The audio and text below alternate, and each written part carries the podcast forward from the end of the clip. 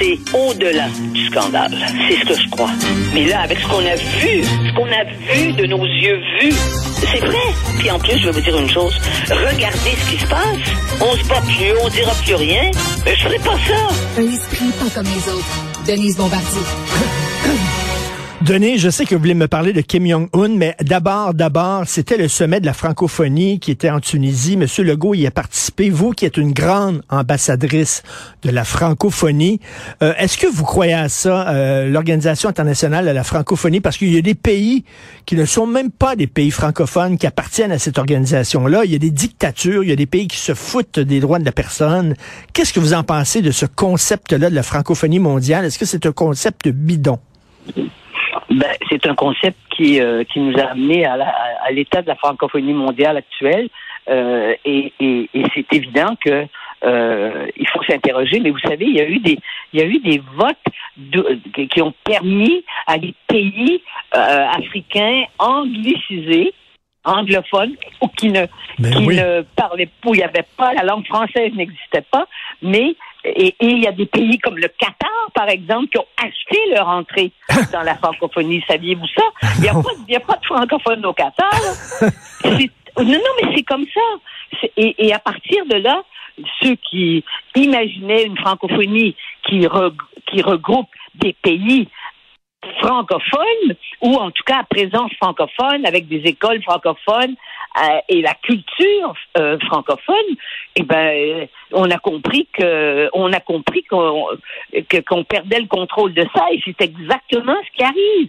Il y a énormément de pays de la francophonie maintenant qui ne parlent plus. Il y a le, il y a le, le, Gabon et euh, le Rwanda qui sont entrés dans la qui sont entrés dans le Commonwealth dans les dernières années. C'est mhm. sûr. Vous savez, la francophonie, il fallait que l'Organisation mondiale de la francophonie s'est financée en majorité par la France. Hein? Le Canada après, mais évidemment le budget du Canada est moins important que celui de la France, et le Québec qui donne euh, 2 millions, mais enfin 2 millions pour, pour le Québec. Euh, le Québec a beaucoup d'argent, mais symboliquement. Et puis, euh, pour le reste, c'est financé bon, par un certain nombre de pays. Mais euh, il fallait que la France, c'est la France qui a, qui a abandonné la francophonie d'une, certaine hmm. façon, mais ils vont la reprendre parce que là, vous avez vu que le, prochain, le prochain sommet va se dérouler en France, justement. Hmm. Donc, ça veut dire qu'il y a une volonté française de reprendre le contrôle c'est quand même, c'est, vous savez, il y a 65 millions de, de, de, Français en France. Alors donc, c'est vraiment le pays euh, le plus important de la francophonie. Alors donc, non pas parce qu'il y en a, il y a, vous savez qu'il y a 200 millions de francophones à travers le, le continent africain à cause du taux de natalité évidemment, mais euh, mais ça veut pas dire que, euh, je veux dire, ça, ça, veut pas dire que les institutions francophones, il y a des écoles francophones, mais il y a une tendance maintenant que l'on voit et d'ailleurs c'était la, c'est la tendance qu'on a, qu'on a, qu'on a, dont on a vu les résultats au, au Liban, par exemple. Les générations d'avant au Liban parlaient tous français, l'Université Saint-Joseph. Euh, moi, j'ai présidé le Salon du livre de Beyrouth. Euh, bon, et eh ben, maintenant, les nouvelles générations de Libanais, de jeunes Libanais, ne parlent, ne parlent que l'anglais. Ils sont pas à l'anglais. Hmm. Et puis en plus, de toute façon, le Liban a été, c'était plutôt parmi les chrétiens libanais. Et puis bon, le, pays a éclaté. On sait, on sait la situation politique là. Mais c'est certain que la francophonie telle qu'elle, telle qu'elle, telle qu'elle s'est vécue dans les, dans les, dans les 10, 15 dernières années, ça n'a rien à voir avec la francophonie telle qu'on l'a pensée. tout à fait. Et dont, dont de nombreux Québécois, Jean-Marc Léger, qui a été euh, le président de et puis Jean-Louis Roy après, c'était des gens qui avaient une vision francophone de la francophonie. Mais là, mais là, les gens qui disent que bon, ça sert seulement euh, cet organisme-là à une certaine élite de se rencontrer, de manger des petits fours et de boire du champagne.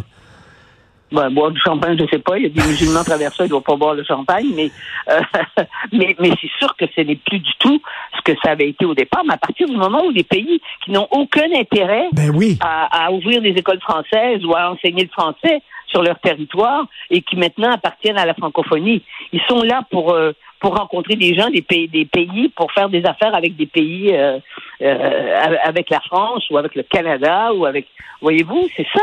Oui. Et M. Legault qui dit, euh, Monsieur Legault qui dit, on devrait faire des affaires ensemble et tout ça, mais, mais finalement, regardez le, le, le, REM, les trains, on les a achetés en Inde, le ciment vient des États-Unis. Il veut dire, à un moment donné, on regarde le, coût. Est-ce que le coût est, ben, puis, puis la langue, on s'en fout un peu là quand même. Mais je dois dire que M. Legault, j'ai été surprise hmm. de la de son aisance. Parce que M. Legault, euh, donc avec tous ces chefs d'État qui étaient là, là Monsieur, Monsieur Legault, il, il tranche parce que les, les Québécois tranchent dans leur façon de dire les choses. Ils sont directs, ils sont joviaux, euh, ils sont de bonne humeur. Et j'ai vu qu'il avait très bien tiré son épingle du jeu là-bas. Et, et, je pense que c'était normal que le, que le premier ministre Legault, par exemple, rencontre le président de Tunisie, qui est un dictateur, on le sait, il va avoir des, des élections, là, ça va être le test au mois de décembre, mais c'est un dictateur là, qui a pris le pouvoir. Mais c'est normal dans, la, dans la diplomatie mondiale, un, un, premier ministre d'un pays ou d'une province, dans, dans ce cas-ci c'est le Québec, tu ne, tu ne mets pas le pied sur le territoire de façon officielle comme il l'a fait, en disant je ne rencontrerai pas le, et en ce sens-là, euh, euh, Trudeau, lui, avait décidé de ne pas le rencontrer. Mais Trudeau, il pense à son électorat. il pense ici à son électorat, puis il a les yeux sur les sondages, et il voit Poilièvre euh, prendre, prendre, prendre, prendre du poil de la bête chaque jour, chaque jour qui passe, quoi. Alors donc, il donne des leçons de morale. Il est moralisateur là-dessus, et, et, et c'est des choses qui, en politique internationale, ne se font pas. Euh, et maintenant, c'est pas qu'on pense pas qu'il est dictateur, mais c'est qu'on met hmm. le pied. C'est lui qui est président à ce moment-là. D'abord, on donne pas, donc on donne pas la main aux Chinois. Euh, et on donne pas la main à tous les tyrans à, travers lesquels, ben euh, que ce soit de l'Iran ou que ce soit des pays africains, euh, on leur donne pas la main quand on va en visite officielle chez eux. Ben, vous voyez que ça marche plus comme ça. Parce qu'il faut un minimum de paroles pour pas justement se faire, pour pas se faire écraser. Mais je voudrais vous parler un peu de ce qui se passe de, la Corée. Oui. Et, euh, ma constatation. Et je dois vous dire qu'encore une fois, je suis assez découragée. J'ai des commentaires hein, au sujet de la Corée, croyez-le ou non, de la Corée du Nord, avec ce, avec ce clown, avec ce Bouddha constipé, comme je l'appelle, hein, qui a présenté sa petite fille. On pense qu'elle a, voyez, on sait même pas quel âge elle a. Elle aurait 11 ans, 10 ans, 11 ans, 12 ans. Et, ce que disent les, gens qui sont très, surtout ceux qui ont quitté, qui sont enfuis de Corée, qui ont réussi à s'enfuir de la Corée du Nord, eux disent ben, c'est une façon de, ils l'imposent quoi. Ça va être elle qui va être euh, son, son, successeur dans la puisque son grand l'arrière-grand-père a pris le pouvoir euh, en Corée en 1948 après la guerre. Bon, mais il y a des Québécois, hein, des bons noms de Québécois de souche là, qui m'écrivent ce matin pour me dire, de toute façon, ils se sont fait bombarder par les Américains après la guerre. Bon, ils ont perdu 20% de leur population en Corée. Il fait bien, puis qui attaque la, qui attaque la, qui attaque les États-Unis s'il veut. Est-ce que vous voyez, mais l'indigence, la bêtise et l'aveuglement de gens qui sont ici et qui se rendent pas compte que ce pays, il se venge pas sur les États-Unis, il se venge sur son propre peuple. Ce peuple-là est un peuple qui est, comme je dis, ce pays-là est un pays qui est un camp de concentration. Hmm. Il n'y a personne qui a aucune liberté autre que celle dans laquelle il est encadré. Et on le voit, vous voyez les défilés qui se passent, vous voyez bien, on va, quand vous voyez des films, moi j'ai vu des films qui ont été faits presque sous le manteau avec des risques. Il y en a hmm. un ou deux. Entre autres, il y avait un, il y avait un cinéaste euh, belge qui était allé, mais évidemment, il est obligé de sortir avant la fin parce qu'il se serait fait, se serait fait euh, zigouiller parce qu'il a commencé à sentir qu'on que, c'était dangereux parce qu'il avait caché une caméra.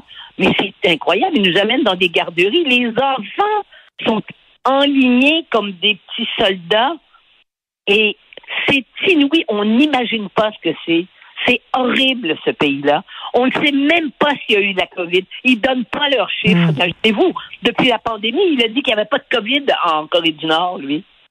Mais moi, je me dis, j'essaie d'être optimiste en me disant que des régimes comme ça, ça ne peut pas durer très longtemps. À un moment donné, les... Ça, A duré, ça a duré depuis 1948.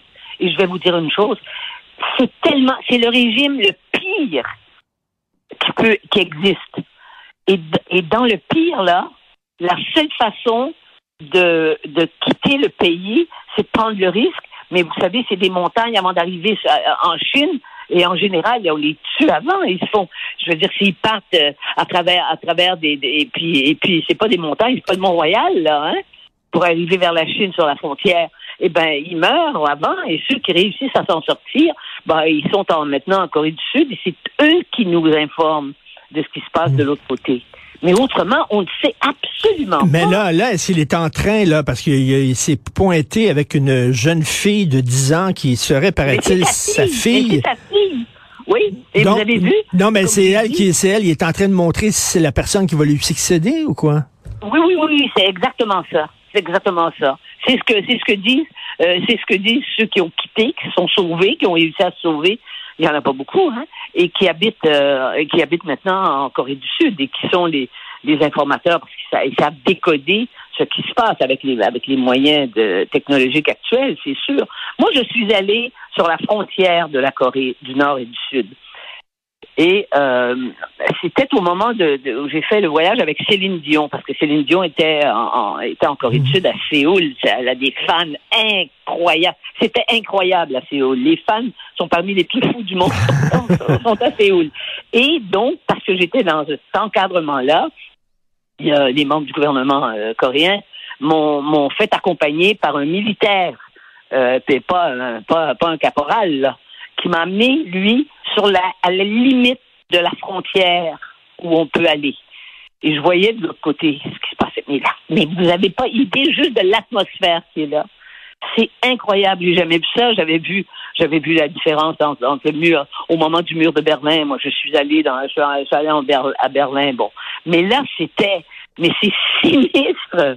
Et, et, et, euh, et qui évidemment qui me donnait des informations. Tout de même, il y a une gare là, une gare très très très belle gare, très belle gare qu'ils ont construit de leur côté et qui ne sert à rien, mais ils ont quand même construit la gare en Corée du Nord et ça s'arrête sur la frontière. Non, c'est vraiment, c'est un, ils, vont, ils vont, ils vont, ils vont passer au sud. C'est un pays qui semble sorti tout droit des années 50, là, vraiment, là, avec un rideau de fer ah, comme, comme sous Staline, là. Et là, il a présenté donc sa jeune fille de 10 ans, et on dit que c'est peut-être, est-ce que là, il y a des gens qui disent, ah, finalement, c'est un féministe, mais bon, cela dit que. Non, mais, pas être, non, non, mais ça, c'est parce qu'on a, parce que les, écoutez, quand on écoute les féministes actuellement chez nous au Québec, on se dit qu'il y a bien des féministes qui ont perdu la boule là. Hein? je suis victime, donc je suis. Puis ils s'imaginent. Il y a des gens qui sont pas capables d'interpréter les choses. Si vous pensez que, que le président de la Corée actuelle est un féministe, alors là, euh, c'est, je veux dire, c'est mais comme les gens, comme les Québécois là, qui me disent, mais qui tirent de toute façon, qui qui bombarde, qui bombarde les Américains, c'est parce qu'il veut se venger. Ben oui, bravo, bravo, gang de champions. mais est-ce qu'on peut imaginer que des Canadiens français de souche, là, hein, de n'importe quel village du Québec, là, qui croient que, euh, qui disent, moi, je veux que la Corée, je veux que la Corée gagne. Mais on a des gens qui nous écrivent, vous le savez, vous aussi. Ben oui. Bon, hein? ben ça, que la Russie, que la Russie devrait gagner sur l'Ukraine, on se fait dire ça aussi. En tout cas, au moins, les, les, imbéciles sont répartis de façon équitable à travers tous les pays. Merci beaucoup, Denise. On se reparle vendredi. oui, oui. Merci. Ben, au revoir.